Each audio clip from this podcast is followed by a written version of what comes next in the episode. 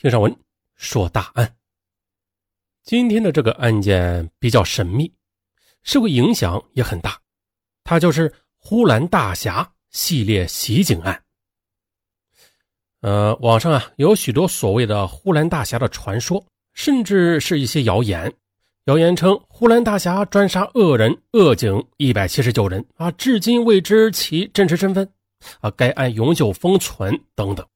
啊，种种谣言使呼兰大侠披上了一层神秘的面纱。那我们今天呀，就来说一下。时间回到一九八六年三月二十八日夜，黑龙江省哈尔滨市呼兰区的公检法家属楼，当晚有五十二人惨死家中，均是一刀致命。其中二十七人为公检法的工作人员，其余二十五人是其家属，包括老人、妇女和儿童。凶手用匕首在死者家的墙上留下名号“呼兰大侠”。此案至今未破，也无法确认该人的真实姓名。后来被命名为“呼兰大侠谜案”。啊，就这样一个平静的小县城，这起案件的概念和效果可想而知吧？县公安局迅速勘查啊，封锁现场，并且立即向上级通报。同年四月二日，三二八专案组正式成立，共计六百七十二人。其中包括北京派来的专家组、省厅的骨干力量以及全国各地的精英。这些人呢，经过两年多，确切的说是两年六个月二十三天的调查、取证、研究、分析、排查、走访，专案组啊没有得到任何有价值的线索，案情毫无进展。此后，该案永久封存，停止一切调查。一九八六年四月六日夜。也就是专案组成立的第四天，北京方面派来的痕迹鉴定专家赵某、王某在呼兰县公安局招待所被杀。同时呢，县公安局副局长郑某及其刑警队的三个刑警也惨死在家中，连带家属四人，还有另外两个专案组成员也在住所被杀。案发现场墙壁上四个字：“呼兰大侠”。这起案件与三二八案件相同啊，凶手为一人作案。刀法纯熟，一刀致命。就在同年四月七日至九月十五日期间，呼兰、哈尔滨、阿城三地啊，先后有人遇害，其中民警三十七人，刑警十二人及其家属五十六人。可是啊，与前几次案件不同，那部分死者并非是死于家中的，而是在下班回家的途中被凶手从背后偷袭啊，一刀刺穿颈部的。而后，凶手又持刀在死者后背留下名号。经过刀痕比对鉴定啊，多次凶案的凶器为同一把匕首，也就是说为同一人。这一时间，整个黑龙江省的警察没有人敢穿警服上班了啊！在这段危险的时期，公安干警给老百姓一种很休闲的感觉啊，因为都穿便装嘛。据说呀，这位大侠杀人要精挑细选啊，想要除掉的都是民愤极大的败类。他昼伏夜出，耐心的跟踪暗杀目标。等到僻静之处啊，果断出手，一刀毙命。在杀死第一个警察的时候，他的尸体上写了一张纸条，上面写着“呼兰大侠”。从此之后，一连几年，他每年都要杀上几个，从未失手。对于这样一个民间侠客，当局极为重视啊。中央公安部的一个专案组驻扎呼兰多年啊，专门的侦破此案。可小城十几万人口啊，差不多都是逐个的过了筛子。可是没有找到任何线索。呼兰大侠作案多起，按说是不可能没有一点蛛丝马迹的。那当局破不了案，首先说明大侠本人特别精明，把活干的那是干净利落；其次说明广大人民群众包庇袒护大侠啊，不愿意向官方提供破案的线索。还有人猜测啊，呼兰大侠本人便是警察，所以他的反侦查能力极强。哈哈，反正啊，这说啥的都有。据说呼兰大侠的最后一次行动啊，是在九十年代中期的一天夜里。这天夜里，他跟踪一个刑警，等到该刑警骑车到家门前下车的时候，他在背后开枪行刺。而这名刑警经验丰富，听到身后有动静，他没有回头，就立即拔枪朝响枪的方向还击一枪。啊，两人同时负伤了，警察倒地，大侠遁去。当时的呼兰县公安局某退休领导曾扬言：“别说抓到凶手了啊，谁能提供凶器的线索，那我个人便悬赏十万元。”同年九月二十六日，这位领导便惨死家中。凶手用匕首在墙上留下一行字，然后将匕首插进墙里。只见墙上写道：“杨局长，你太令我失望了，这把刀还是留作你们做纪念吧。”从此以后啊，呼兰大侠就销声匿迹，弃刀归隐。怎么样，像不像是一个传说呀？啊，这个渲染的成分呢，肯定是有的。呼兰大侠他确实存在啊，至今也没有被抓获，但是杀的人并不多，更谈不上一次杀五十二人了。那我们先首先说一下呼兰吧。呼兰是黑龙江南部的一个县城，后来并入哈尔滨市，成为一个区。当年的呼兰是个非常乱的地方，第一是治安差啊，各种案件频发，黑社会也遍地都是。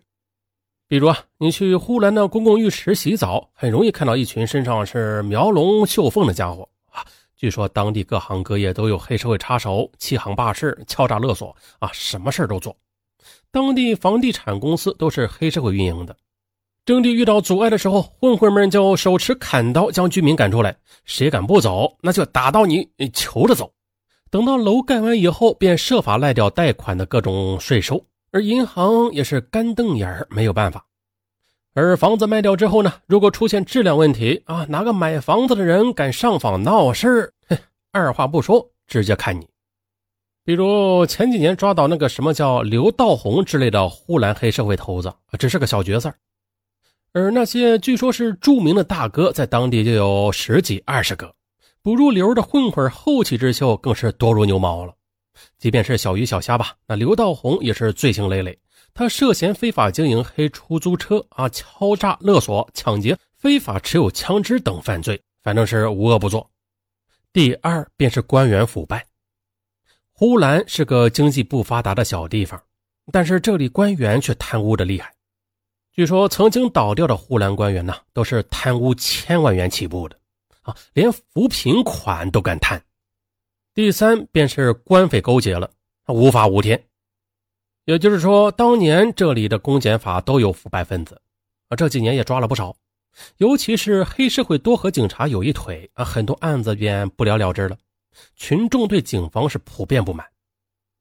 第四便是地方贫穷，人呢又比较懒惰，啊不思进取。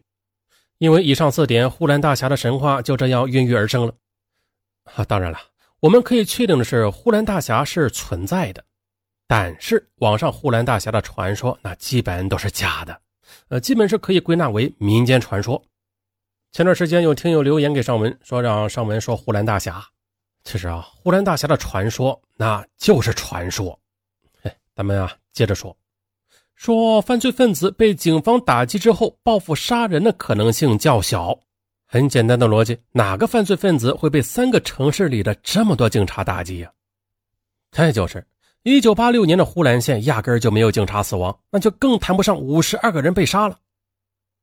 其实稍微有点智商的人都知道，一个人持刀，他怎么可能连杀五十二个人？就算是房间里的五十二个人是小鸡仔吧，那你一个个追上去抹脖子，你要杀多久啊？更别说是五十二个活人了，那不得累死吗？那是心有余而力不足啊。一个网友说的好啊，当晚预算为六个小时吧，毕竟天不够黑，也不好下手。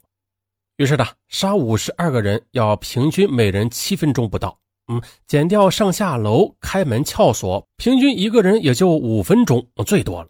这效率奇高啊！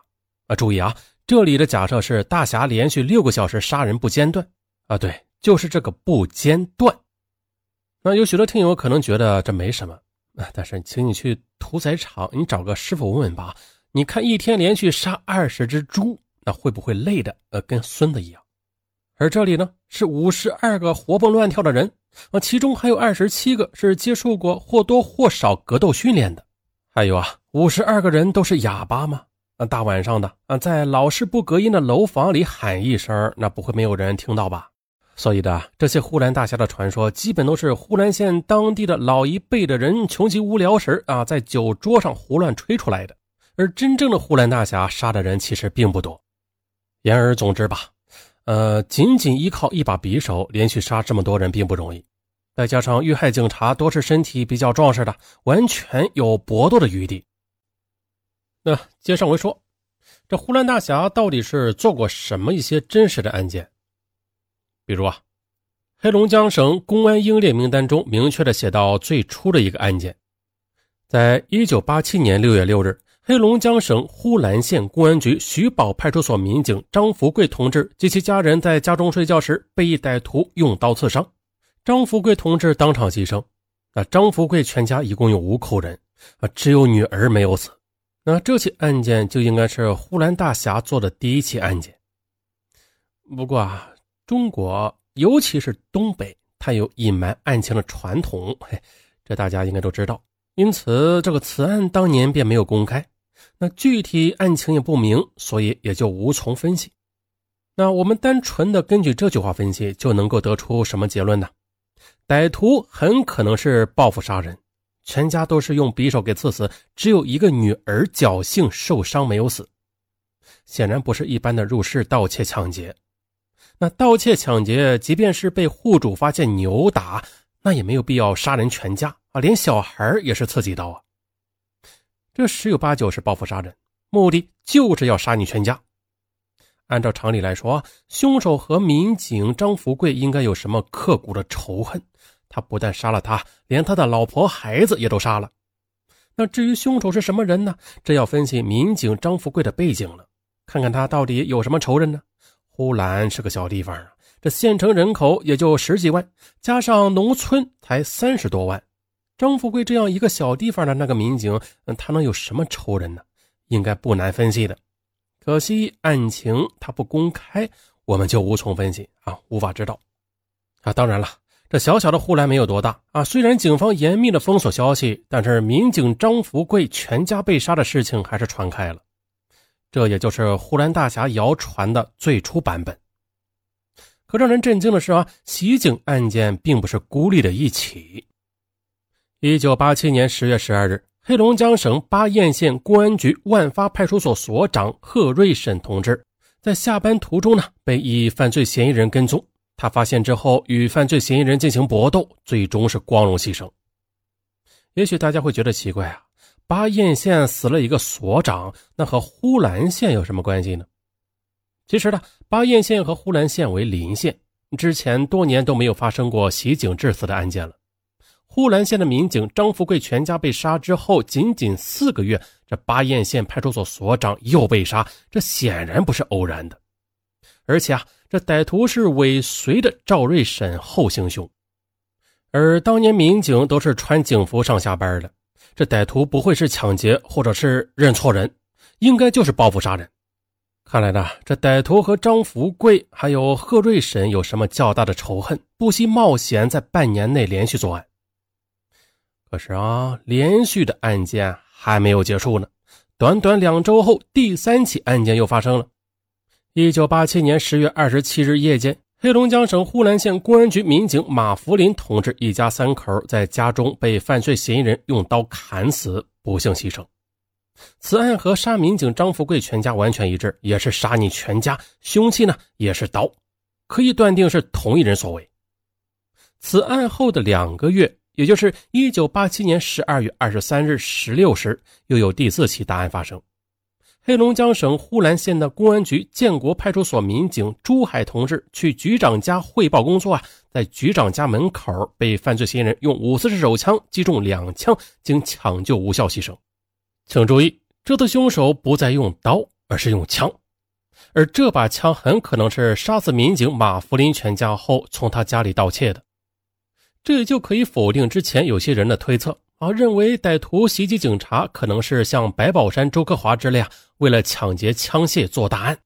如果歹徒是为了抢枪，那么此时已经抢到了啊，他就没有必要继续袭警作案了，应该立即去做他计划中的大案。但是歹徒没有这么做，而是继续袭警，这就从侧面说明啊，歹徒的目的就是袭警，而不是抢枪。那袭警也就是他的唯一目的，抢枪呢，只是意外的收获。这起案件中，歹徒的目标究竟是不是民警朱海，却不好说呀。那如果杀朱海，完全可以在路上动手，或者是之前的模式潜入他家里动手。那为什么跑到公安局局长家门口去杀人呀？有些人是这样认为的啊，这个歹徒的目标很可能不是珠海，而是这个呼兰县的公安局局长。凶手持枪准备杀死局长，无意中被赶来汇报工作的珠海给撞破，只好开枪杀了他。其实啊，很有可能是歹徒想将杀的公安局局长作为在呼兰的最后目标，只是啊，最终没有实现而已。啊，也就是这起案件之后，呼兰大侠所谓的案件似乎就结束了。那之后，呼兰县出现的警察死亡案件是相隔八年以后的1995年的事情了，啊，应该和这些系列案件没有关系。但是在第四起案件发生了一年后，哈尔滨却又出现了两起持枪袭警案件。比如，1988年9月28日8时许，黑龙江省哈尔滨市公安局南岗分局治安科民警王于富同志从家中出来时，准备上班。啊！行至院门口时，被等待多时的司机作案的犯罪嫌疑人连击两枪，不幸牺牲。一九九一年四月十一日，哈尔滨市公安局南岗分局通达派出所民警张月奎在下班途中被歹徒用枪击中太阳穴，当场身亡。那至于这两个案件是不是呼兰大侠干的？那咱们可以推测啊，有可能是。大家可以翻翻全国袭警的系列案件的资料吧，啊，看看有几个警察是被人用手枪杀死的，啊，绝对的是屈指可数。比如呢，在呼兰案件之后短短一年，距离不远的哈尔滨又连续发生两起恶性持枪袭警案件，那你敢说这就是巧合吗？其实啊，也无需争论，那咱们简单的检验一下弹道，这不就真相大白了？可遗憾的是。当年警方的资料就是不对社会公布，那你有啥办法呀？你根本就不可能知道真相。但是呢，根据目前些许资料分析，可以得出几个结论：第一，凶手明确是报复警察啊，是杀你全家，前后的杀死六名警察；第二，歹徒身份可疑啊，通过案件受害者都是围绕着呼兰来看，这凶手无疑就是当地人，至少是长期在呼兰生活过的。他有可能是个受过警方打击的人啊，和这些警察都有仇恨，或者他就是一个警方内部的人，和同事有较大的矛盾啊。通过他呀，可以熟练的使用手枪，并且埋伏袭警来看，呃，似乎不是初犯，应该懂得一些作案的技巧。第三，凶手应该并不难捉，杀了这么多人，他不是偶然的，那肯定和这些人是有所关联的。啊，因为死者众多，又都是警察，这就不难排查出嫌疑对象。尤其呼兰是个小地方，那这些警察抓捕的犯人应该也不多，范围是比较小的。再就是旁边的县和哈尔滨警察也有遇害，那么并案起来的话就更容易排查。但是最终的呼兰的案件并没有侦破，而关键在于就是警方他刻意的对民众隐瞒案情，导致民间谣言四起啊。啊，富于想象的东北老百姓很快便创造出了这个呼兰大侠来啊！说什么一把匕首连杀几百人啊，只杀恶警不杀老百姓之类的啊，搞得全国闻名。那就案件本身来说吧，呼兰大侠他不是什么善类啊，他两次杀人全家就属于变态了。为什么这么说呀？即便被杀的警察有可能有贪污腐败甚至害过你的行为，但是啊，毕竟祸不及妻儿。那你杀人家的孩子这是干啥呀？啊，当然了，你杀谁都不对。就像白宝山持枪抢劫军械库时，曾经被一个路过的农村老汉看到过，那他当时也背着枪啊，白宝山不是也放过他没有杀吗？相比起来啊，所谓的呼兰大侠显然是滥杀无辜的，他不配大侠二字，他和正义不搭边那为什么呼兰大侠谣言传成这样啊？传到全国，还盛传了三十年之久。其实也很简单呀，根本原因就是在于当年的当地腐败混乱啊，老百姓无法通过合法的途径发泄不满，就只能通过添油加醋的谣言来发泄一下。而封锁消息的最终结果呢，就是谣言满天飞。关于呼兰大侠究竟是谁？啊，只有呼兰坊间的谣言，不传说啊，大体有以下几个：一，呼兰大侠就是警察啊。呼兰县的小道消息说啊，曾经在多年后啊，在警方家属大楼里边发现行凶手枪的零件，由此推测呀，这凶手可能就是呼兰的某个警察。啊，当然了，这也有些不可思议。处理凶器，他怎么可能如此草率啊？没事丢在自己家里。二，呼兰大侠身体强壮，有反侦查意识。根据技术手段，应该是踩到的脚印来判断，呼兰大侠身高在一米八零以上，体重较重，是个身强力壮的壮汉啊。如果不是这样的话，那他也很难用一把刀，嗯，杀死别人家全家五口人。三。当时，呼兰警方为了抓凶手，几乎是挨家挨户的上门调查，但是无功而返。据说，呼兰大侠有很强的反侦查手段，故意留下一些半真半假的线索啊，呼兰警方就被误导追踪假线索去了啊。就是因为这假线索，花费了大量的时间和警力，到最后才发现上当，而呼兰大侠已经杀光了所有的仇人，跑得无影无踪。哎，坊间传说呀。一度的警方已经将犯罪嫌疑人的范围缩得很小很小了，却始终无法锁定是谁，啊，最后只能不了了之了。呃，最后再说一下，其实呼兰大侠本身这个案件，他也没有什么了不起的啊，关键是在于啊，也就是说值得我们深思的啊，为什么呼兰大侠杀了一百多人的谣言能够传遍全国，还三十年不衰？这就是值得我们好好思考的问题了，而最后的这个问题呢，也是本案的重点啊，前边全是铺垫。好，今天啊就到这里。嗯，还是那句话啊，敏感词语啊，大家就不要留言了啊，留言你就夸夸上文那就行了。再就是没有点击关注订阅的听友可以点击一下，还有就是啊，把你喜欢的节目可以转发到朋友圈啊，让更多的人听到。那这些善举呢，都是对尚文的支持。哎，尚文感谢大家。好了，咱们下期不见不散。